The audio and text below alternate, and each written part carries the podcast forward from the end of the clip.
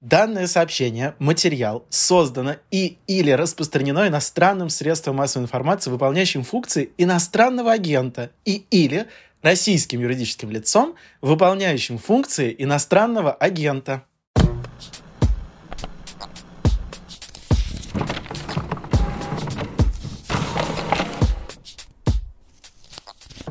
Здравствуйте, дорогие друзья! Это подкаст «Предисловие», в котором в этом сезоне мы обсуждаем русскую классику в самом, что ни на есть классическом, то есть школьном ее прочтении. Я литературный обозреватель «Медузы» Галина Юзефович, и со мной Александр Серапионов, преподаватель литературы и мой соведущий в этом сезоне. Здравствуйте, Саша. Здравствуйте, Галя.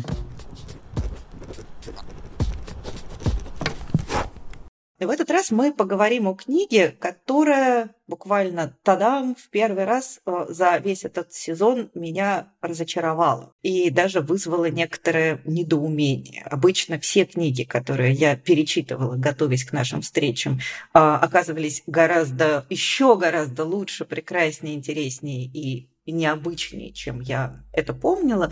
А вот э, с детством, отрочеством и юностью Льва Николаевича Толстого произошла совершенно обратная история. Так что сегодня я буду не то чтобы нападать, но недоумевать, а Саша, вероятно, будет выступать в качестве э, защитника и апологета этого произведения. Я поклонник Толстого, поклонник детства, отрочества и юность, а еще недавно сходил на чудесный спектакль мастерской Каменьковича Крымова, который просто очень в толстовском духе, совершенно замечательно все поставили. Кстати, советую к тому-то, если кто-то в Москве, если будут еще показы, прям классно-классно, четыре с половиной часа и не оторваться. У меня возникло ощущение, что главная ценность этой книги для русской литературы состоит в том, что в ней русская литература примерно впервые открывает факт того, что ребенок это не недоразвитый, недоделанный взрослый, а что-то другое. То есть в целом мне показалось, что э, Лев Толстой выполнил очень полезную задачу, а именно локализовал модные э, на тот момент западные идеи о том, что ребенок это целый мир, что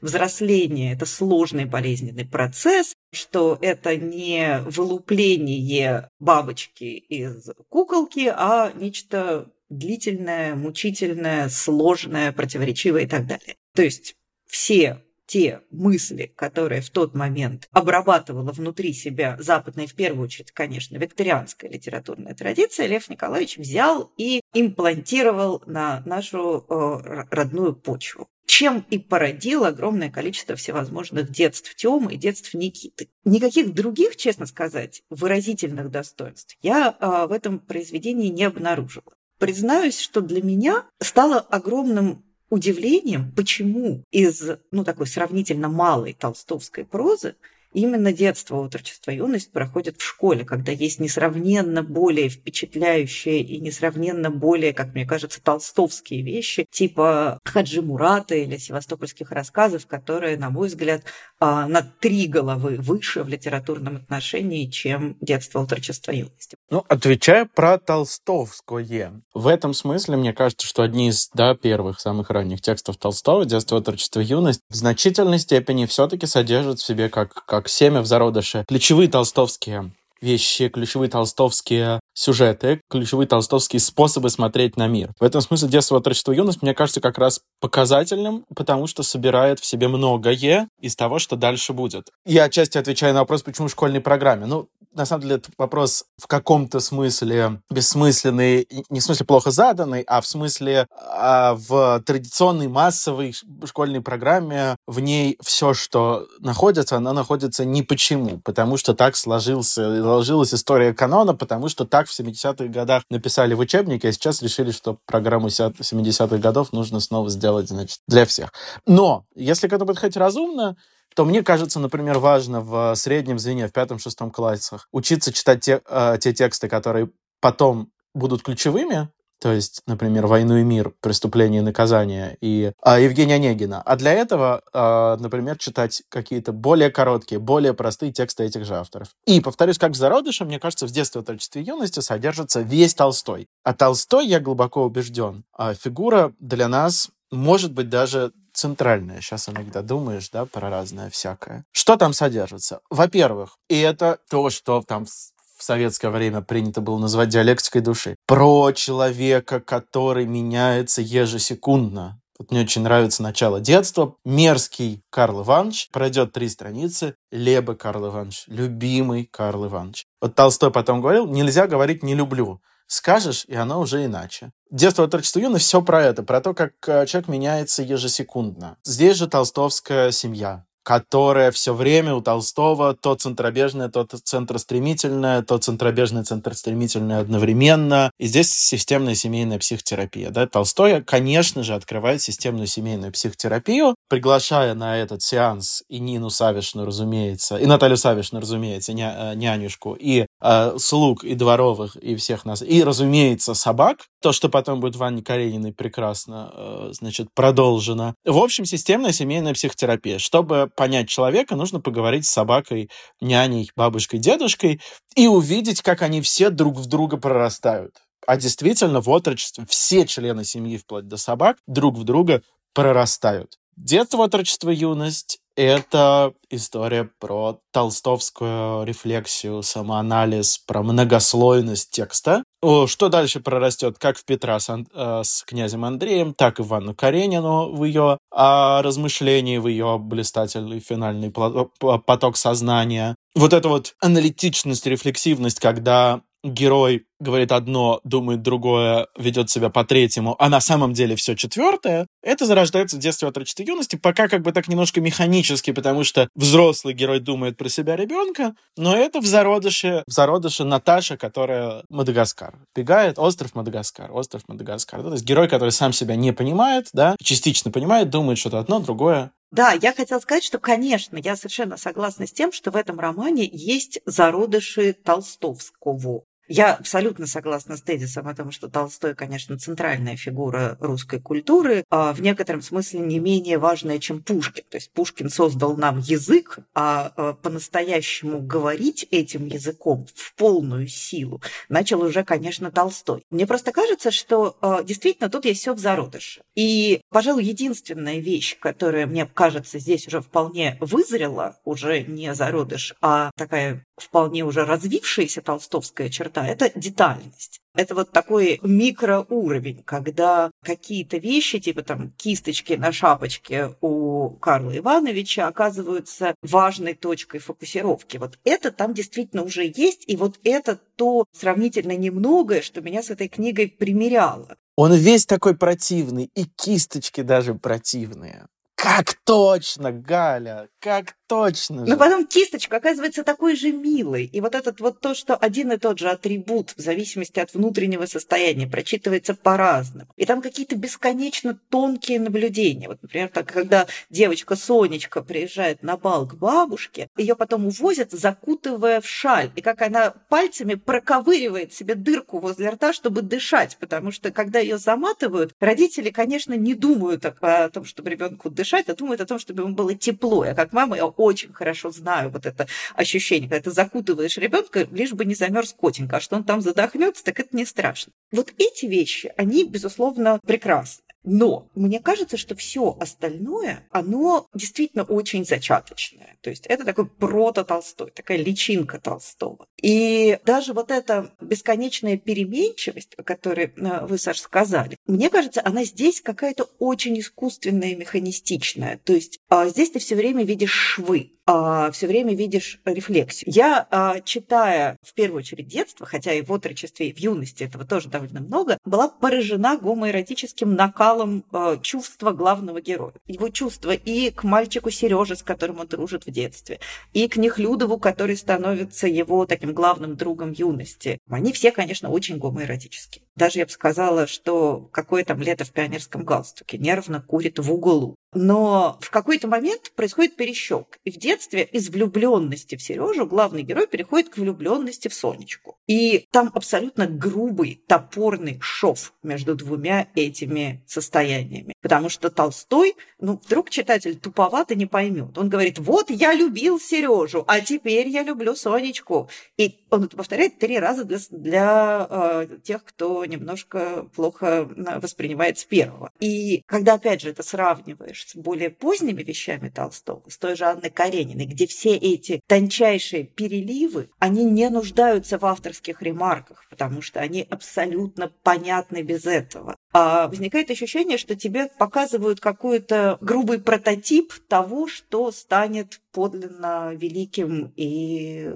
прекрасным. И да, и нет. То есть понятно, что это ранняя вещь, а действительно, в которой ты остаешься. С другой стороны, я думаю, что это какая-то важная часть а, художественной ткани Толстого. Он, может быть, действительно, за исключением Анны Карениной, а может быть, это у меня просто сейчас каренинский период в моей жизни, я сейчас думаю, что мало что есть в мировой литературе похожего по уровню на Анну Каренину, но, например, признаемся честно, «Война и мир» соткана как э, лоскутное одеяло, а соткана через эти иногда торчащие, а иногда просто выведенные наизнанку, да, вот из изнанки выведенные швы, выведенные наружу. Я думаю, что это важно для Толстого. Я думаю, что это, конечно, абсолютно сознательно. Но здесь, как и его вот это дробление на периоды, детство, отрочество, юность, да, или вот действительно, он же даже это обнажает, и это, мне кажется, ценная история в Толстом. Толстой вообще писатель обнаженного приема. Это не Чехов, да, там с нюансами, это не Достоевский с э, надрывом от начала и до конца. Это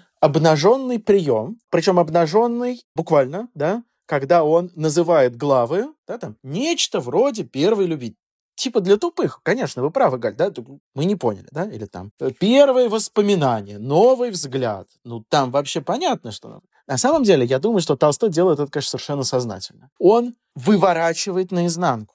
Он говорит, вот оно, смотрите. Он из себя отчасти выворачивает наизнанку, а, свое внутреннее устройство. То, что он дальше будет делать в дневниках всю жизнь, да, выворачивать, все. И текст он действительно немножко выворачивает наизнанку говорит, смотрите, он сшит. У меня есть соображение, зачем это. Точно так же он всю свою жизнь выворачивал наизнанку. Он же все время про это говорил. Вот, случился арзамасский ужас. Значит, лежал я в гостинице, смотрел в гостиничном номере на потолок, было темно и понял, что я смертен. Вот начался новый период своей жизни. Он свою жизнь тоже же так совершенно сознательно дробит на периоды и показывает. Вот, закончилось одно, началось новое. Вот, закончилось одно, больше не будет ничего художественного, э, никаких художественных текстов, началась философия, религия и так далее. Да? То есть вот это вот выставление изнаночных швов наружу, это, конечно, толстовский ход, абсолютно сознательный, на мой взгляд. Это его способ восприятия жизни. Жизнь у него отчетливо дробится на периоды, на этапы, и ему важно эти этапы фиксировать. Этапы роста, этапы развития, этапы переосмысления. Конечно, Толстой душнило, ну, что тут, тут говорить, но он все время душнило. Ну, это так, да. Вот, поэтому ему важно так по-душнильски немножко, значит, показывать. Вот, смотрите.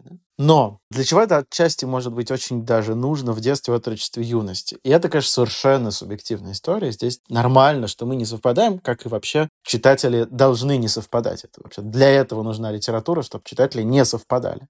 Мне кажется, что отчасти здесь есть э, такое противочувствие, как писал про это Выгодский, да, то есть с одной стороны есть механистичность схемы, безусловно, ну даже вот уже в названии, в схеме трилогии, э, во всем, да, в том, как он в конец первого детства помещает смерть матушки, ну действительно логично, это конец детства, смерть матушки. Да? А, да, вот есть механистичность схемы, а есть, мне кажется, что пронзительная до боли история одиночества и любви, любви и одиночества очень пронзительная история про то, как человек ищет любовь, теряет любовь, пытается зацепиться за ушедшую любовь, в смысле за матушкой, воспоминания о ней. Как он попадает в мучительную в отрочестве, в мучительную атмосферу нелюбви. Сен-Жером, да, вот этот вот новый учитель, гувернер, абьюзер. Сейчас бы мы сказали, ну, в атмосферу насилия.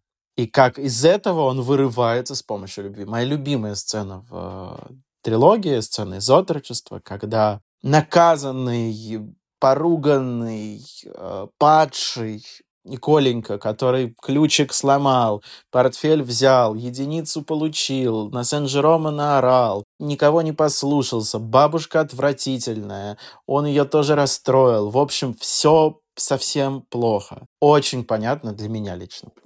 Подростковые ощущения. Кстати, это я люблю проводить лекции для родителей подростков на материале детства, отрочества, юности, потому что там многие механизмы подросткового поведения просто супер показаны. Например, вот эта подростковая мотивация делает так, чтобы было только хуже. Очень часто подросток так действует, родитель, что он так делает? Да потому что подросток делает так, чтобы было хуже. Не чтобы было лучше, чтобы было хуже. Это нормально для подростка, ему же самому в смысле, да? И он там делает все, чтобы ему было только хуже. И в этот момент папа берет его на руки, говорит ему, ну что ты, пузырь, да, то есть, видимо, использует детскую кличку. И в этот момент происходит чудо любви, которое мгновенно исцеляет человека.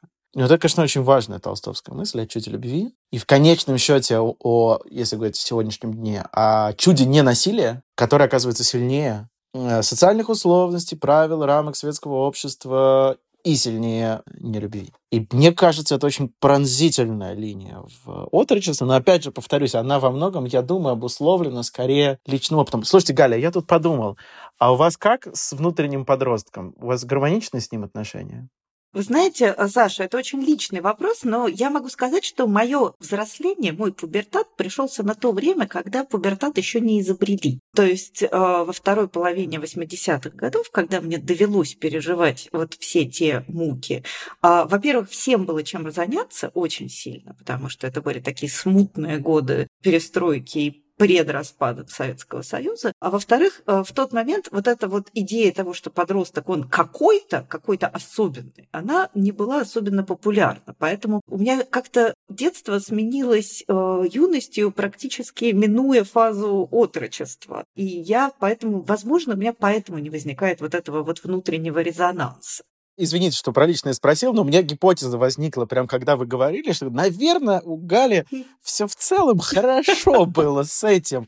А у меня было, скажу про личное, плохо. И я с трудом разбираюсь с внутренним подростком. Сейчас вот только-только начал, кажется, с ним на на на настраивать какой-то диалог. До этого я с ним вообще старался не встречаться, не общаться, забыть вообще, что, что он был, а, похоронить его где-нибудь за плинтусом. И в этом смысле мне отчасти поэтому мне кажется, резонирует Толстой. Вообще, толстовская трилогия, в смысле, да? Мне кажется, что это важный текст для тех, кому сложно разбираться с внутренним взрослением, с идеей взрослости, у кого вот проблемы тоже извините, скажу про личную проблемы с разными паттернами взрослости, а, ролевыми моделями взрослого ребенка, внутренний ребенок, взрослый, внутренний подросток. Вот тем, кому, как и мне, не просто Э, с этим я прям очень советую трилогию Толстого, потому что это, конечно, психотерапия.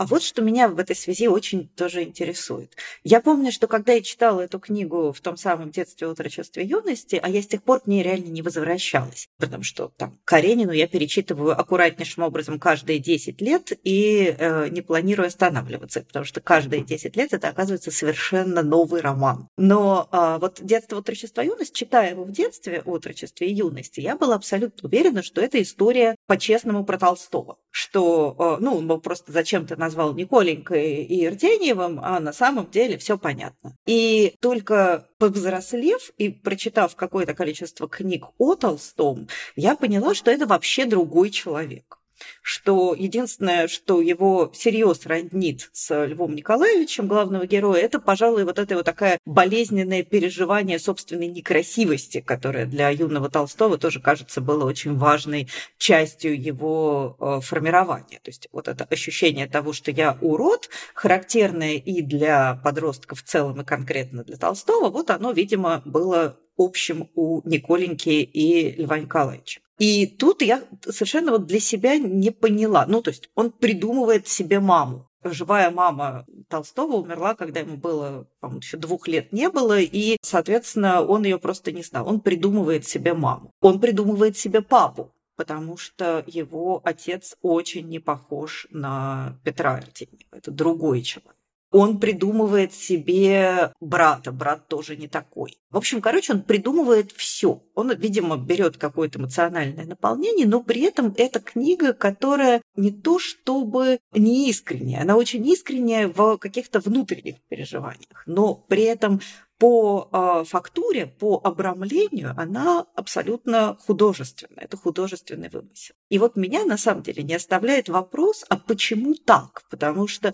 Толстой же был, э, вот если бы э, Толстой жил в наши дни, он был бы звездой Инстаграма, потому что он очень любил, для него это было абсолютно органично выносить какие-то движения собственной души, вообще свое интимное, персональное в публичное пространство. То есть я абсолютно уверена, что он постил бы фоточки в запрещенную ныне социальную сеть с подписями типа «что-то я похудел» или «как-то я осунулся» или «тяжело сегодня на душе, осознал я, что смертен». И все бы это сопровождалось красивыми картинками. Вот я прям уверена. А почему здесь, когда он говорит, казалось бы, об очень персональном, он использует вот эту вот ширму и декорацию. Как это вот соотносится с вашей, Саш, концепцией о том, что это такой прям психоанализ, публичная психотерапия и все такое?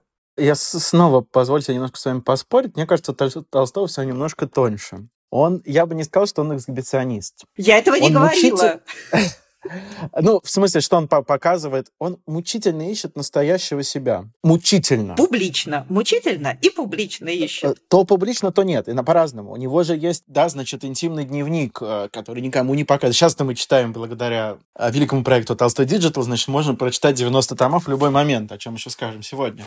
Но многие вещи в этом дневнике были абсолютно интимными. Мне кажется, он мучительно ищет способы изобразить, найти Э, потрогать, пощупать, представить подлинного человека. И все время ни одним из этих способов не удовлетворяется. Он придумывает э, жанры, которых не было до него в русской литературе, да, о чем вы сказали, детство, отечество, юность. В общем, он первый в русской литературе. Потом он придумывает книгу, у которой нет жанра. Настолько, что когда она издается, это сначала просто книга «Война и мир». Да? Это не, не жанр. Да? Потом рождается формулировка романа эпопея. И потом в позднем творчестве он вообще придумывает какие-то нехудожественные способы передать человеку, видя, что художественные не устраивают его. Толстой же мучается э, безумно от того, что ему никак не удается в слове передать э, человека передать подлинного, передать настоящего а, себя. Вот все время, вот что не сформулируешь, все получается какая-то условность. И Николенко много про это рефлексирует. Вот вроде бы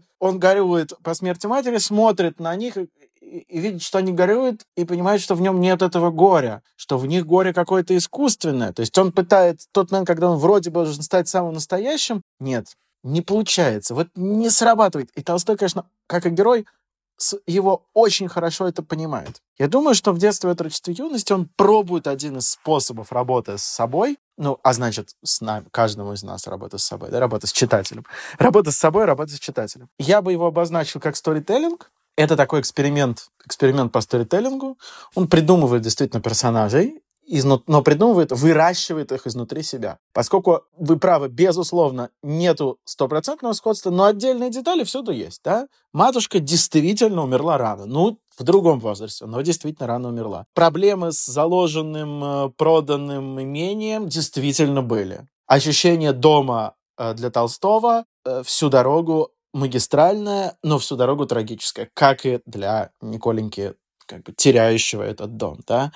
Отношения с друзьями тоже на самом деле, в общем, всюду есть что-то напоминающее. То есть он берет и изнутри себя выращивает персонажа, да, дальше его выводят на... А, есть такое упражнение в гештальте, да, например, когда ты выводишь вот роли перед собой, их там можно вот руками, можно представляя себя то одним, то другим, да, как бы выращивая из себя какую-то роль, представляя себя в ней и дальше выстраивая э, в жанре сторителлинга, выстраивая общение между этими ролями. Мне кажется, это про то, как и он еще одно толстовское открытие в русской мировой, кажется, литературе, остранение, да, как он остраняет разные свои внутренние порывы. Любовные, гомоэротические, кажется, имевшие место в определенных эпизодах. Писательские. Потому что, конечно, Николенький писатель такой тоже, да, молодой писатель. Он там стихи пишет смешные, но вообще-то он все это пишет, да, как такой вот действительно молодой Толстой, который пишет текст про себя, да.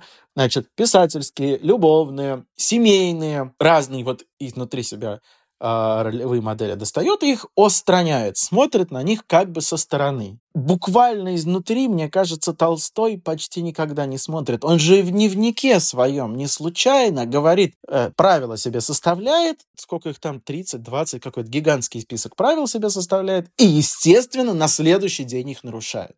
Именно что потому, что отношение его с самим собой всегда разрыв, всегда разлад. Ну, как про него, сейчас не вспомню, не буду врать, кто-то говорил, да, что это оркестр, в котором все инструменты играют не в лад. Тогда ему нужно вот это остранение. Ему нужно придумать какой-то герой, который он да не он. Ему нужно придумать усадьбу, которая вообще, конечно, Ясная Поляна, да не Ясная Поляна. Ему нужно придумать ситуации, которые его, да не его, чтобы на них посмотреть со стороны, как бы, вот, сторителлинг, мне кажется, самая точная метафора здесь будет, когда мы разыгрываем, мы, в сторителлинге мы остаемся собой, да, безусловно, но мы разыгрываем другого одновременно с этим. Я вот, кстати, подумала, что у него же вот это ощущение разрыва, о котором вы говорите, оно присутствует постоянно. И особенно, мне кажется, это заметно в юности, когда э, в каждом э, фрагменте, ну ведь юности, отрочество, они уже такие совсем дробные, это практически не связанный нарратив, не одна история, а какие-то э, эпизоды, э, фрагменты. Иногда не очень понятно, каким образом состыкованные. Так вот, там же в каждом эпизоде присутствует одновременно два Николеньки. Николенька, переживающий все это, и взрослый Николенька, который на маленького Николеньку смотрит. И, соответственно, там вот это вот тоже есть некоторый разрыв между героем в моменте и героем в ретроспекции. И это, конечно, тоже такое очень, возможно, для меня персонально, как для читателя, очень некомфортное ощущение. Оно мне создает а, внутреннюю проблему, потому что я не могу сопереживать Николеньке, маленькому, молодому, взрослеющему Николеньке, потому что на него холодно и без особой приязни смотрит какой-то чужой взрослый человек, который его взвешивает, оценивает и, в общем, не то чтобы сильно любит. И вот это вот, возможно, ощущение какого-то разрыва и дисгармонии в отношении э, Толстого к этому близкому к нему персонажу, оно для меня какое-то болезненное. Мне кажется, так не надо. Но бывает, скажу вам честно, Галя, что так оно и есть. Повторюсь, очень понятно. Я думаю, что этот разрыв растет от детства к юности. Я думаю, что это действительно довольно точное ощущение. Кстати, еще сказать, да, вот вы сказали про переходы. Э, безусловно, монтажность. Это то, что открывает Толстой. Это то, что, конечно, опять же, да, в Карениной будет просто до, до, достигнет каких-то фантастических э, высот мастерства. Но то, что еще, ну, мне кажется, в общем и целом, если оценивать, сравнивать э, в «Войне и мире», в «Детство и юности» на близком уровне решается Толстым, такая принципиальная монтажность э, структуры текста. Да? Лев Толстой как предтеча кинематографа. Конечно, да, ну, в э, «Войне и мире», да, вот эти переключения между семьями, между войной и миром и так далее, да. Здесь переключение между эпизодами, между взрослым и детским взглядом, да. Но, кстати, еще один интересный момент. С одной стороны, вот эта отстраненность, это, конечно, и про толстовское морализаторство, безусловно, но это еще и вот про что? Те моменты, где Николенька одинок, брошен, а, потерян, где он в отчаянии, а, при взгляде взрослого человека наделяются смыслом. И это еще одна причина, почему это э, терапевтичное и освобождающее чтение может быть, если, опять же, повторюсь, для нас это вообще близкая ситуация. Она про то, как то, что для нас сейчас кажется ужасом, концом и так далее, как оно на самом деле наделено смыслом. Да? Конечно, часто этот смысл там, ну, связан с религией, с верой, да, с нравственными ориентирами, да, вот он там все время говорит нравственные чувства, моральный взгляд и так далее. Мы на это можем, конечно, смотреть смотреть, да, со стороны такой современного общества сингулярности, а с другой-то стороны мы можем увидеть в этом ну, а, еще и экзистенциальную психотерапию, а именно способность э, наделить смыслом. Экзистенциальным, да, вот связанным с Богом, например, с переживанием Бога, с открытием Бога, с открытием э, совести. Это про то, как взгляд со стороны помогает э, освободиться, да, помогает увидеть, что переживание локально, а смысл глобален. И у тебя есть возможность перескочить от локального переживания к глобальному смыслу. А еще, чтобы немножко заземлить мои высокопарные рассуждения об экзистенциальном смысле, скажу про деталь, пока не забыл. Вот вы про это говорили. Там в Толстом спрятан прекрасный прием. Я всегда его, это упражнение мы с коллегами всегда даем детям в пятом-шестом классах. Отлично работает и как развитие речи, и как развитие литературного мастерства, и как прием психотерапевтического заземления. Когда он описывает поездку на охоту, он в какой-то момент говорит, все это я видел, слышал, чувствовал. До этого на протяжении всего абзаца детально-детально описывая каждую травинку, запах скошенного сена, звуки, которые слышались издалека. Очень советую всем слушателям попробовать это сделать. В какой-то момент можно записать, и это будет хорошее упражнение по creative writing. А записать можно прямо все это я видел, слышал, чувствовал. Дальше перечислить там пять объектов, которые вы видите, пять объектов, которые вы слышите, пять объектов, которые вы чувствуете тактильно или на уровне запаха.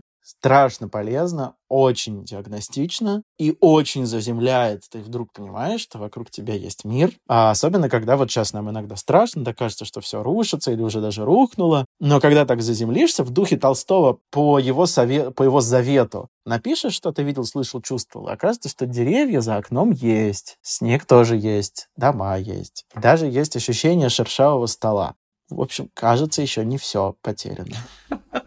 Мне кажется, что это такая прекрасная психотерапевтичная и утешительная нота, которой трудно добавить что-либо а, еще, и, видимо, надо потихонечку переползать э, в раздел рекомендаций. Пока я слушала Сашина два последних выступления, я подумала о том, что я не буду рекомендовать одну из тех книг, которые я хотела порекомендовать, и порекомендую вместо нее совершенно другую. Хотела-то я порекомендовать Дэвида Копперфильда э, Диккенса, из которого в значительной степени детство, отрочество, юность вырастает. Это, конечно, такая очень э, диккенсовская вещь, но это, мне кажется, такая очевидная параллель, что проводить ее даже, в общем, смысла особого нет.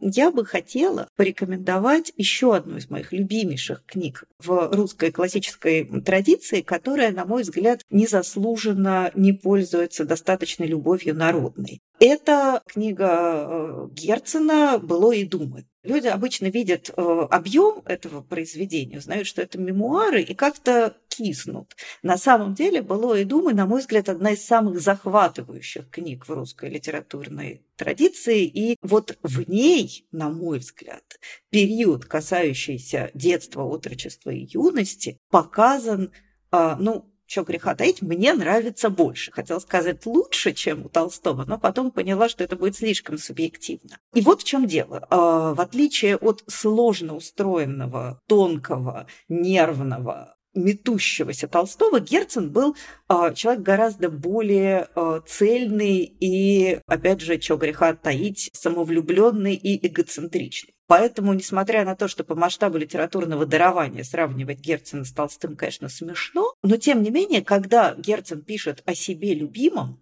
он поднимается к невероятным высотам одновременно и откровенности, и осмысления. Мне кажется, что э, вообще э, «Былое и думы» — это выдающийся текст в целом, а во-вторых, мне кажется, что вот эти пассажи, связанные с детством, с детской юношеской дружбой, с идеалами, которые оказываются плохо совместимы с жизнью, с жизнью в доме, который одновременно и очень дом, и очень тебя выталкивает.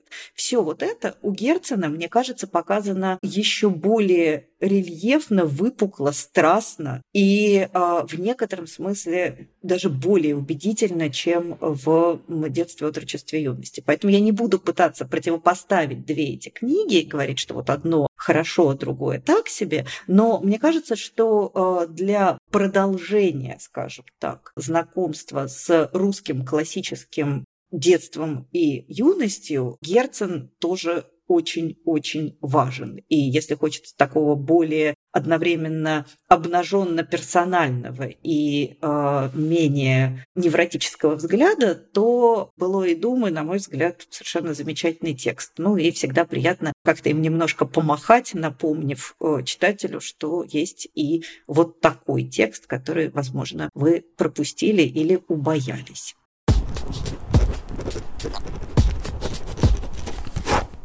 Три мои рекомендации будут все про Толстого, и даже не столько про детство, отрочество, юность, сколько про Толстого в целом. Начну я с э, глубоко впечатлившей меня книжки, с биографии Толстого Андрея Леонидовича Зорина. Э, она написана очень понятно, он очень ясно, внятно объясняет там в том числе прекрасно в нескольких строчках, буквально в трех строчках объясняет, что такое крепостное право. Очень полезно, на самом деле, потому что мы это нифига не понимаем, а Андрей Леонидович Зорин, как, наверное, лучший специалист по русской культуре 18-19 веков, понимает очень хорошо. А во-вторых, и это один из подступов э, к важной проблеме о том, что такое Толстой как феномен русской культуры. Последние годы Андрей Леонид Зорин читает только по признанию то ли его, то ли кому-то близких из, из близких его людей, читает э, только 90-томное собрание сочинений Толстого. Ну или читал какое-то время, а только его он так вот э, всерьез в него погрузился и написал биографию. Она называется «Жизнь Льва Толстого. Опыт прочтения». А, и это попытка рефлексии того, что такое феномен Толстого это именно что такое. Не кто такой Толстой, а именно вот что такое Толстой в единстве творчества и жизни. Мне вообще сложно э, иногда бывает читать биографии, да, потому, писателей, потому что часто там ну, это биография человека, а не писателя. Здесь еще вот почему здорово, мне кажется, у Зорина удается написать биографию писателя, соединив э, тексты и жизнь. И становится понятно, что феномен Толстого как раз вот в этом нелинейном, непростом всегда соотношении текстов и жизни. Тексты, они как бы и для жизни, и про жизнь, и не про нее одновременно. И ему, мне кажется, вот очень здорово у Зорина получается вот эту постоянную диалектику жизни и творчества. А я хочу порекомендовать книгу, которую я изначально рекомендовать не планировала, а послушав э, Сашу, поняла, что прям надо. Это книга современного норвежского писателя Карла Уве Кнаусгора, которая называется «Прощание». Карл Уве Кнаусгор – это такой удивительный писатель, который написал уже, по-моему, 8 книг, каждая толщиной не менее 500 страниц. Все они входят в цикл «Моя борьба». Название, конечно, тоже такое немножко ерническое, не случайное. И это попытка рассказа о себе.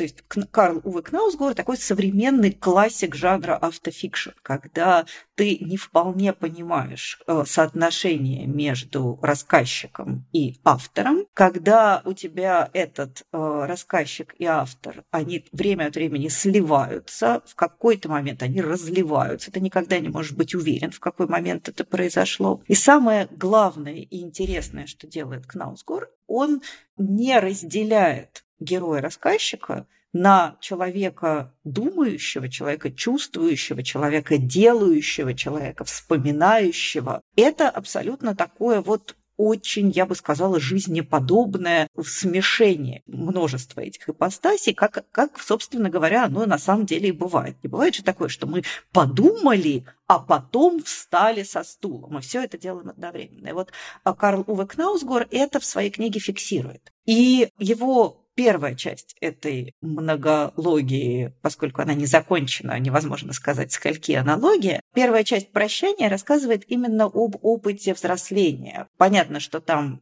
авторская мысль перескакивает из одного времени в другое, как это бывает у любого человека, говорящего о себе, но тем не менее там все-таки основной акцент сделан на возраст от, скажем так, 6-7 лет и до 16-17, а, то есть почти толстовский период. Мне кажется, кажется, что э, Карл Уве Кнаусгор едва ли читал «Детство, отрочество, юность» Льва Николаевича, потому что все таки за рубежом это не самая известная его книга. Тем не менее, мне кажется, что у Кнаусгора прорастают те же самые приемы, которые сформулировал впервые Толстой. Вот это нерасчленение человека на разные его ипостаси, агрегатное состояние и не очень четкое соотнесение а, между, собственно, романным «я» и я авторским, когда мы не знаем, что по правде было с Кнаусгором, что он присочинил, а что он подсмотрел у кого-то. И вот это все, мне кажется, очень роднит Кнаусгора именно с этой ветвью толстовской традиции. Все остальные части монологии, на мой взгляд, читать не обязательно, но я знаю людей, которые втягиваются как кошка в пылесос и дальше читают это все подряд. Для меня первая книга стала потрясением, вторая уже было все понятно, на третьей я сдулась, но тем не менее хотя бы вот одну книгу Кнаусгора, на мой взгляд, прочитать нужно, если особенно вы чувствуете какую-то вот ту самую эмоциональную связь с Толстым этого периода, о которой говорил убедительно и красноречиво Саша.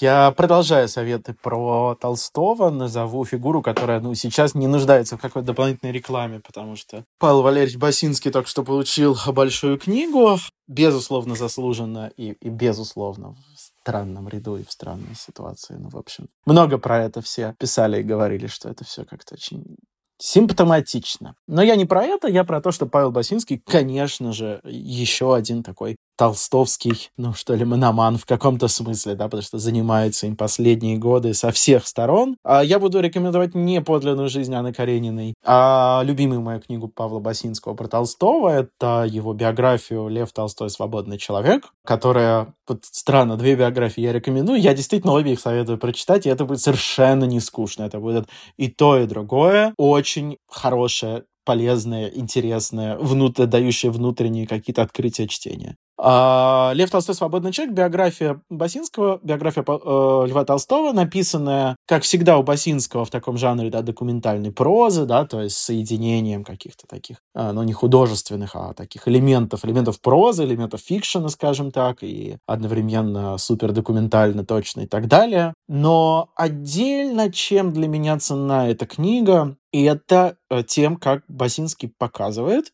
такой небольшой спойлер, э, что магистральной э, сквозной идеей э, всей жизни Толстого была идея освобождения из пут. Да, вот у Зорина тоже блистательно про это, про первые воспоминания Толстого, да, как он лежит на младенцем, и его пытаются связать, а он хочет выбраться. Да, и вот это, мне кажется, очень важный разговор не только про Толстого, но и я в начале э, нашей беседы это пробросил, но и для понимания нас. Про это мало говорят в школьной программе, но я глубоко в этом убежден, что на самом деле русская литература вся, конечно, про свободу. Я поэтому думаю, что Толстой важнейшая фигура. Проповедь русской литературы — это проповедь свободы. По понятным причинам это вынималось из э, там, школьного советского канона, ну или как-то нивелировалось и там а, смещались акценты. Замечательная биография Басинского как раз отлично раскладывает Толстого как бесконечное стремление к этой свободе и на самом деле в каком-то смысле опыт этой свободы. Да, безусловно, ее высшим воплощением был уход Толстого, кстати, про который тоже классная книжка очень у Абасинского «Бегство из рая». Но тем не менее, мне кажется, что не боясь быть излишне оптимистичным, а когда нам нужно будет пересобирать, важно будет в том числе много думать про свободу в русской культуре, которая на самом деле никакая нифига не западная ценность, э, никакая не привнесенная, а самое что ни на есть имманентное, самое что ни на есть присущее русской культуре. Я глубоко убежден, одна, начиная с одного из первых его, ее текстов с слова законе благодати митрополита Илариона. И э, когда будем пересобирать, будет очень важно обращаться в том числе вот к толстовской свободе. Да, я хочу добавить, что для меня, конечно, главное из толстовских книг Басинского это «Бегство из рая», которое мне показалось абсолютно э, выдающимся сочетанием такого вот фактологического крохоборства и поэтического осмысления. То есть я должна сказать, что это такой прям очень классный пример современного русского нонфикшена.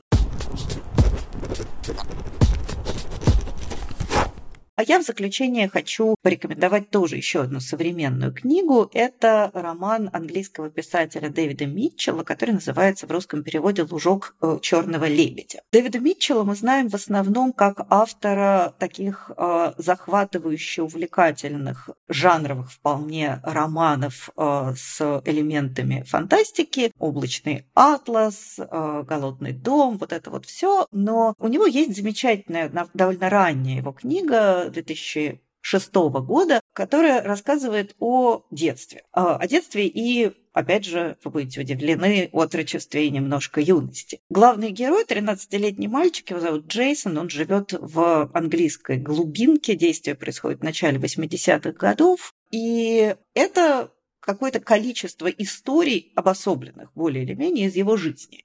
То есть это фактически роман в рассказах о жизни одного мальчика. История про то, как его покусали доберманы.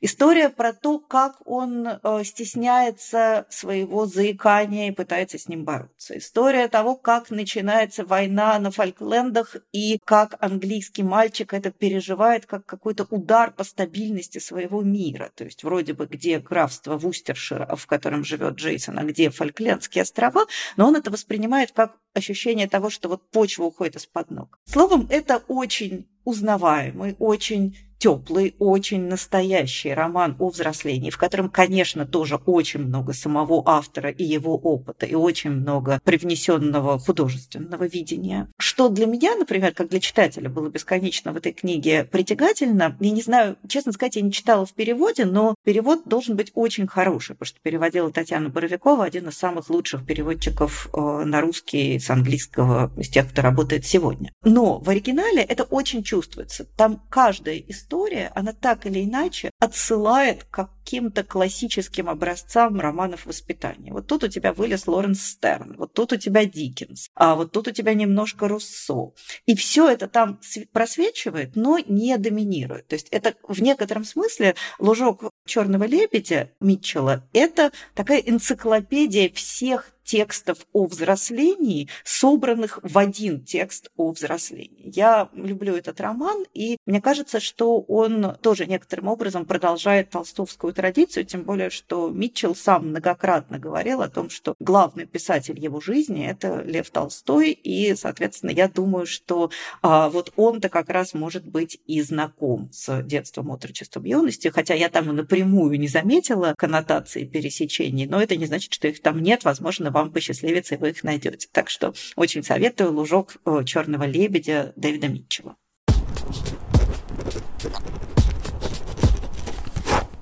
В завершении апологии Толстого поделюсь важной новостью. Буквально новостью. Вот недели две назад как открылся сайт, который называется «Слово Толстого». И я его всем очень рекомендую. Это захватывающее приключение. Там можно найти любое слово у Толстого во всех произведениях, задав параметры разным образом. Э, например, э, сравнив одно и то же слово у Толстого в дневниках и у Толстого в художественных текстах, в ранних и в поздних, берешь слово «лиловатый» или берешь слово «дымчатый», там вот в примерах э, у создателей сайта оно есть, берешь слово «дымчатый» и смотришь, что у Толстого дымчатое. Потрясающе интересно. На самом деле за этим стоит многолетняя, если не даже десятилетие, несколько десятилетий, работа работа а, большого научного коллектива под, под э, управлением э, Фёклы Толстой и большая команда лингвистов под, под управлением э, Анастасии Бонча-Смоловской, которые много-много лет занимались тем, что называется семантическое издание, да, семантической разметкой, полной разметкой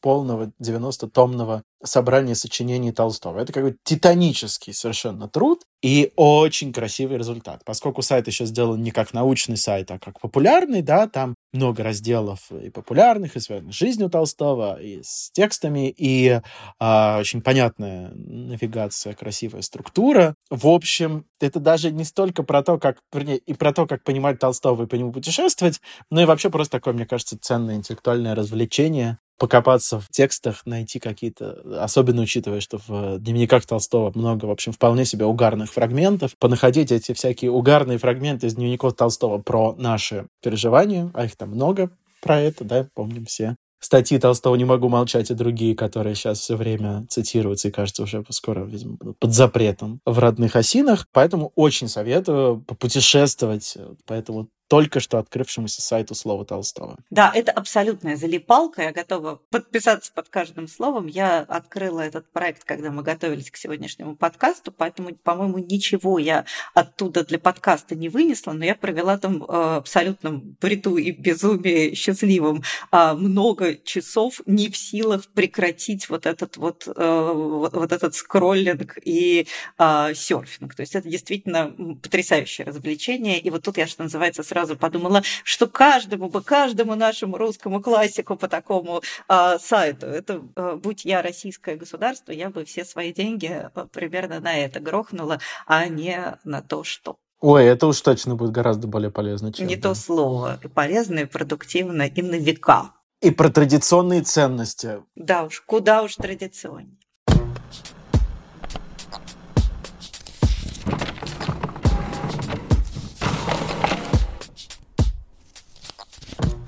Ну что ж, на этом мы на сегодня будем заканчивать наш э, внезапно противоречивый разговор, э, в котором мы для разнообразия не пели дуэтом, а в некотором смысле друг с другом полемизировали. А также я хочу напомнить о том, что э, сезон наш катится к своему финалу, и э, в самом-самом последнем выпуске нашего подкаста мы э, с Сашей ответим на ваши письма, вопросы, пожелания, замечания и так далее. Так что пишите нам, пожалуйста, э, на э, адрес подкаст собака медуза.io. Мы, как выражался Игорь Северянин, обответим все ваши вопросы с э, полным нашим удовольствием. На этом прощаемся с вами. Я Галина Юзефович. Спасибо вам большое, что слушаете. До встречи. Я Александр Сарпионов. С радостью продолжим с вами разговоры о классике.